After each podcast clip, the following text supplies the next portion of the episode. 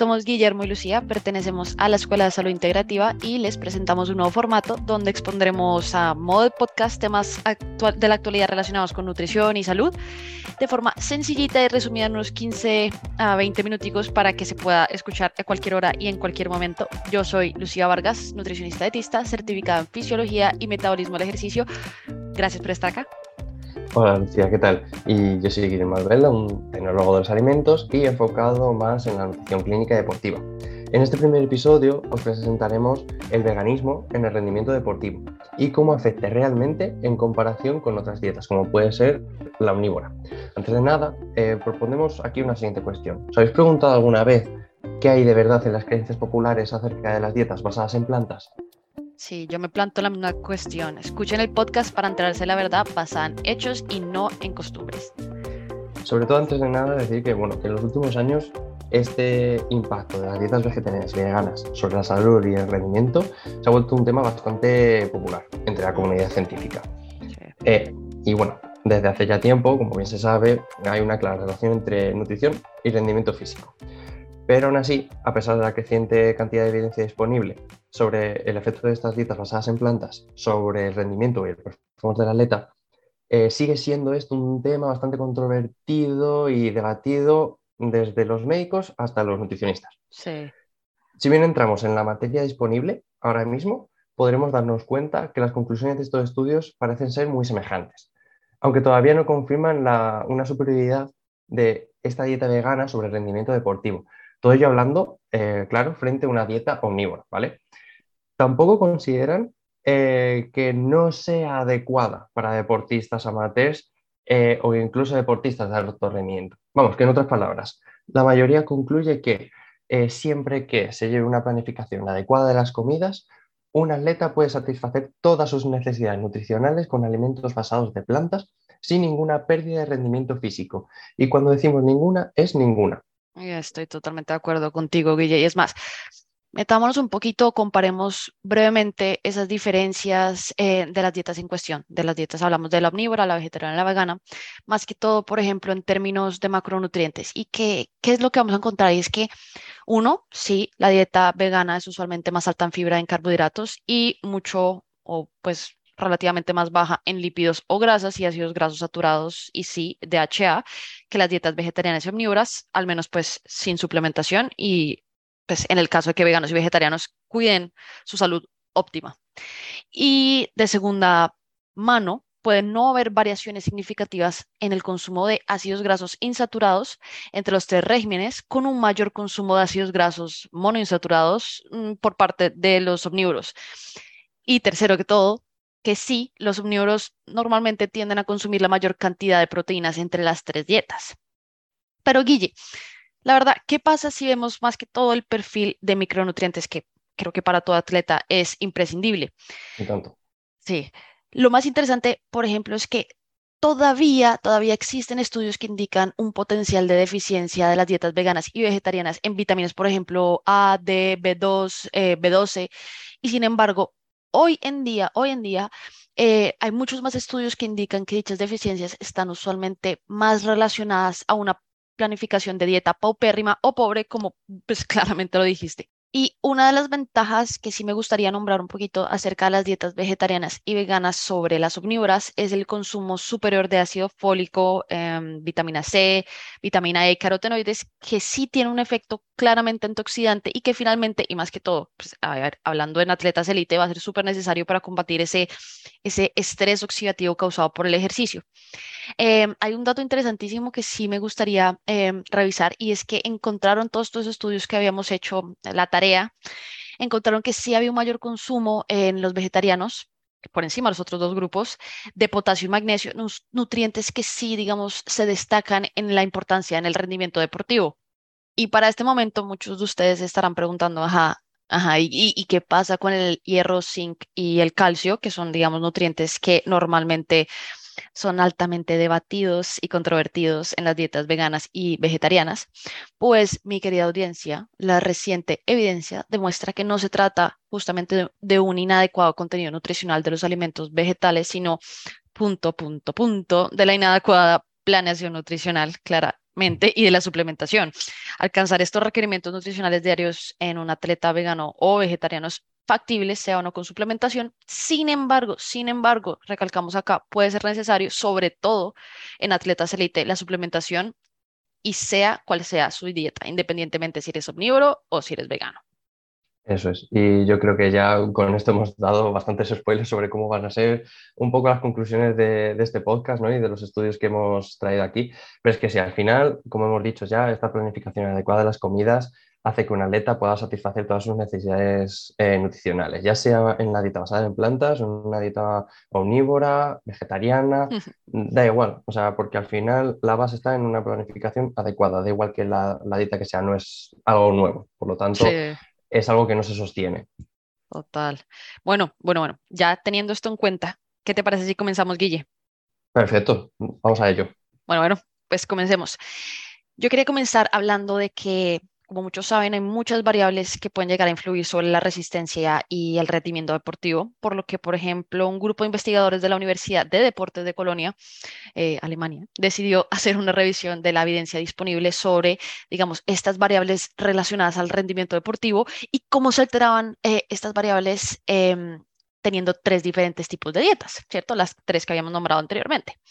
Y estas variables incluían el VO2 max, que es más o menos el volumen de oxígeno consumido, el grosor relativo de la pared, la concentración de la hemoglobina y la concentración de vitamina D y el contenido carnosina muscular, que ya vamos a ver por qué son relevantes. Ahora bien, recordemos que el rendimiento físico va a depender de diferentes mm, subsistemas fisiológicos como por ejemplo la abundancia de mitocondrias, la densidad de capilares en el músculo, el gasto cardíaco, la capacidad de oxígeno, entre, bueno, otras cosas. Pero ¿por qué nos interesaría entonces medir el VO2 max? Y resulta que es un indicador común de los efectos sistémicos que puede llegar a tener el entrenamiento sobre la capacidad de la utilización de los nutrientes para la energía y va a depender muchísimo, muchísimo, muchísimo de los factores nombrados anteriormente. Sí, retomamos otra vez el tema, una vez recopilada esa información, los investigadores de los que estamos hablando llegaron a unas de las siguientes conclusiones, que, bueno, primero que todo, que no encontraron diferencias significativas en la densidad mitocondrial de los veganos y los omnívoros, ni tampoco en la capacidad de utilización de estos nutrientes para energía, o sea, nada de nada. También se describieron mm, menores valores, por ejemplo, del grosor relativo de la pared del corazón con mejor función sistólica y diastólica en el ventrículo izquierdo en los atletas em, veganos. Y esto fue posiblemente atribuido a una dieta más cargada en antioxidantes y a un menor consumo em, de ácidos grasos saturados, ¿cierto? También considerando que el rendimiento de fuerza depende sustancialmente de la disponibilidad de sustrato, las propiedades de los elementos contráctiles y el sistema neuromuscular las diferencias nutricionales entre los regímenes sí podrían afectar los niveles, por ejemplo, de fosfágenos y de la masa muscular. Sin embargo, em, estos investigadores concluyeron nuevamente que sí, sí, el deportista vegano o vegetariano consumía una cantidad adecuada de proteína y combinaban adecuadamente las plantas para alcanzar un mejor perfil aminoácido, Nuevamente, punto, punto, punto, no había diferencia significativa. Entonces, ¿qué, qué más o menos nos resumen estos, em, estos resultados? Y es que se sugiere que estas dietas vegetarianas y veganas a largo plazo no tienen un efecto perjudicial en la resistencia física. Encontraron que, al contrario, Guille, pues que, que tenían un potencial de mejorar esta condición cuando se realizan intensidades de ejercicio que dependen de un mayor uso de carbohidratos, porque es, eh, a ver, es uno de los nutrientes que más encuentran en este tipo de dietas. Y ya, ya eh, un resultado interesantísimo que sí me gustaría compartirlos em, era acerca del beneficio que tenía una dieta alta en eh, fibra, perdón, como, como la vegana sobre la microbiota y el entrenamiento de resistencia. No, no me gustaría entrar mucho en detalle porque es un tema para otro podcast, pero sí me gustaría resaltar que se encontró que estas dietas altas en fibra promovían una producción de ácidos grasos de cadena corta, que ustedes bien saben que la investigación de, de, de estos nutrientes ahora está en boom lo cual tiene, digamos que, un efecto positivo sobre la composición tanto de la microbiota y también sobre em, lo que se denomina las adaptaciones moleculares. ¿Y a qué me refiero con estas adaptaciones moleculares? Pues resulta que esto activaría la vía de, la vía de AMPK, ¿cierto? Que es como un complejo enzimático que actúa como un detector de energía en la célula. Y esto ayuda a mejorar la adaptación em, al entrenamiento de resistencia. ¿Qué tal? Ah? Pues la verdad es que bastante, bastante interesante, Lucía, y que para empezar abriendo boca en este tema, la verdad es que no está nada mal. Y en lo último, como tú dices, simplemente resaltar que, bueno, que la microbiota, como has dicho, que puede dar para un tema bastante extenso. Dios mío, y claro. Por ello, si estáis interesados en que nos enfoquemos en un episodio sobre ello, darle mucho feedback a este podcast y lo tendremos en cuenta para los próximos episodios. Sí, sí, de acuerdísimo. A ver, y bueno, Guille, nosotros yo creo que a partir de toda nuestra tarea, los invitamos a dejar ese escepticismo atrás porque ya son muchísimos los estudios clínicos electrolizados y las revisiones que cambian ese, ese, a ver, ese antiguo paradigma de nunca aceptado desde la evidencia, sino desde el prejuicio. Eh, pues demuestran que no hay diferencia significativa en términos de fuerza o potencia o capacidad aeróbica o anaeróbica. Entonces, em, ya teniendo esto en cuenta y, considerando que ya, ya les he hablado mucho acerca de la planeación nutricional adecuada para evitar deficiencias, em, a ver, ¿a qué me refiero con esto? Y es que hay muchas consideraciones, o bueno, ciertas consideraciones que hay que tener en cuenta. La primera es que em, una deficiencia de hierro no, no necesariamente anémica, está estrechamente relacionada con el rendimiento físico, por lo que aquellos atletas veganos y vegetarianos sí tendrán que ser cuidadosos con la elección de alimentos y en lo posible, en lo posible realizar seguimientos o análisis de sangre regulares para mantener, digamos, esas eh, concentraciones séricas controladas. Por otra parte, sí me gustaría aclarar eh, y decirles que los atletas carnívoros no están exentos de tener este tipo de deficiencias por la nutrición, que es otro prejuicio sin fundamento, ¿no? Ya la segunda es que parece, parece factible, aunque no necesariamente obligado, que hayan concentraciones de creatina y carnosina muscular más bajas eh, en aquellos atletas que sí consumen proteína por fuentes vegetales más que sus contrapartes omnívoras. Y ¿Qué implica esto? Pues menores concentraciones de creatina muscular pueden afectar el rendimiento de ejercicios supramáximos, como por ejemplo, ponle, ponle Guille, eh, a ver los sprints. Lo bueno es que existe ya evidencia de que si eh, comenzamos una suplementación con creatina o inclusive con betalanina, o al conjunto, puede ser súper útil, súper útil para eh, atletas veganos que participan, por ejemplo, en, estos, en estas disciplinas de potencia. A ver, eh, y como tercer punto sería que el atleta vegano podría sí estar en riesgo una baja disponibilidad de energía, puesto que los alimentos vegetales, los hermosos alimentos vegetales tienen una mayor cantidad de fibra, eh, potencialmente teniendo el poder de disminuir el apetito y aumentando la saciedad y claro está dejando pues en menores calorías para el entrenamiento. Esto también puede ocurrir debido a que los alimentos vegetales tienen menor densidad calórica y entonces los atletas veganos no alcanzarían los requerimientos energéticos. No olvidemos tampoco, por favor, no olvidemos que em, también puede haber un, este mismo riesgo con un exceso proteico y esto normalmente ocurre en los atletas omnívoros. Eh, ya relacionado con la tercera consideración, sí me gustaría em, hacer alusión a lo que llamamos los síndromes de deficiencia energética relativa al deporte o RED-S por sus siglas en inglés. Y estamos hablando aquí de los síndromes menstruales, las disfuncionalidades cardíacas y, eh, por ejemplo, el compromiso de los huesos que finalmente sí terminan afectando el rendimiento de los atletas. Y aquí Guille, la importancia de la planificación alimentaria. Se necesita disponibilidad energética para mantener esa homeostasis y a todos los sistemas funcionando a la máxima potencia. Estamos hablando de atletas élite, estamos hablando de atletas que entrenan diario dos veces al día o cuántas veces, muchas horas. Por lo que yo vuelvo a insistir, el tipo de dieta no es relevante en cuanto a la posibilidad de que se desarrollen deficiencias alimentarias, porque va a depender del grado de planificación de la dieta y si hay adición de suplementación en caso de que sea necesario. Y además hay que tener esas, esas consideraciones eh, tan personales y tan tantas veces como tan inadvertidas como es la genética del individuo y su predisposición o respuesta frente a los nutrientes. Estoy hablando de lo que actualmente se denomina como bioindividualidad. Entonces, sí, eso es Guille. Eso es la verdad. Y bueno, antes de nada, sobre todo, como tú bien has dicho en el tercer punto, eh, el tema sobre la saciedad, ¿no? Y como es una dieta muy alta en fibra, eso también es muy alto, en, muy importante en destacar, sobre todo en eso, en, en atletas de élite que, como bien has dicho, eh, pueden estar entrenando dos, tres veces al día y son máquinas de, de, quemar calorías. Y sean atletas omnívoros, eh, veganos, vegetarianos, y poniendo sobre la mesa que sean perfectamente sanos, con una genética impresionante, eh, aún así pueden ser gente que quemen, eh, que coman unas 5.000, 6.000 calorías y aún así estén perdiendo músculo. O sea, son gente que necesitan calorías eh, a niveles que son una locura.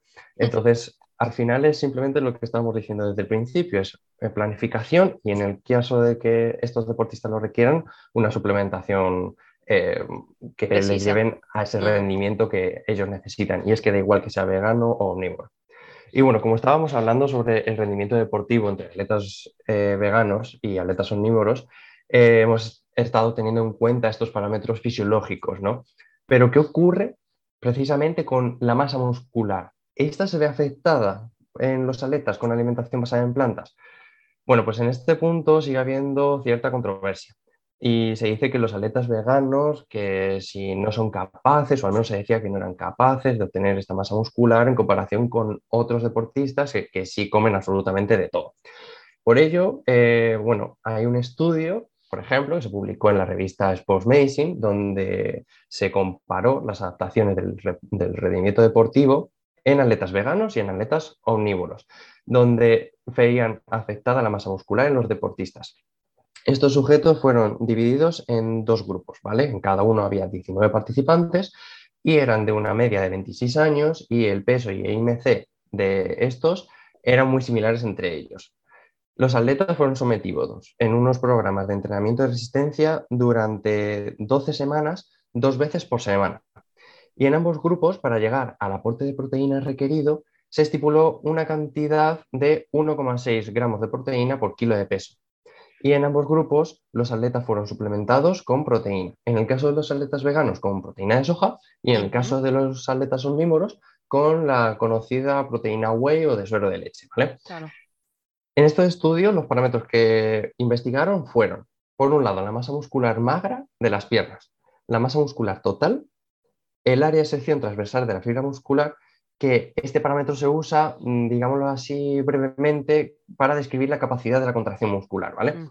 Y la medición de la fuerza de las piernas.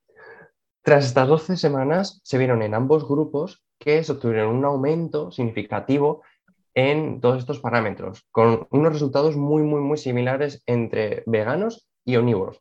Por lo que ya no solo que ambos aumentaron en masa muscular y en fuerza, sino que además es que entre ellos no se obtuvieron diferencias importantes.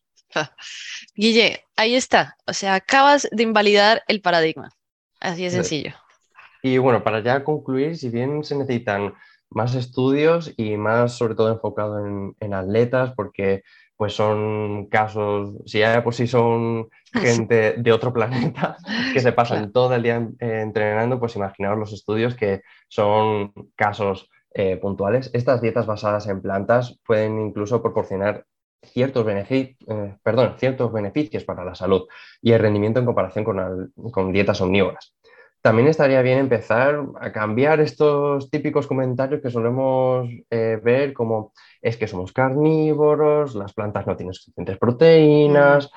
el rendimiento deportivo te va a caer, vas a tener anemia, más que nada porque como ya estamos viendo, es que no se sostienen con los datos que hay actualmente. Sí, sí, sí, en mi país lo diríamos ya como no coma tanto cuento. Eso es. Y, además, como lo vimos anteriormente, esta ganancia de fuerza y la masa muscular, y con ello relacionado directamente el rendimiento físico, no se ve nada afectado en atletas con dieta vegana en comparación con deportistas que llevan una dieta omnívora. Todo ello volviendo a asistir que sí, podemos ser unos pesados, pero al final es la clave de todo la dieta debe estar planificada correctamente en ambos grupos, sean o no atletas veganos. Sí, sí, sí, sí, Guille, de acuerdísimo. Vale, no siendo más, y si les gustó el episodio de hoy, denos por favor un like y nos veremos en el próximo episodio. Gracias, Lucía. Nos vemos. Gracias, bye. Si quieres más información sobre los cursos de la Escuela de Salud Integrativa, entra en www.esi.academy.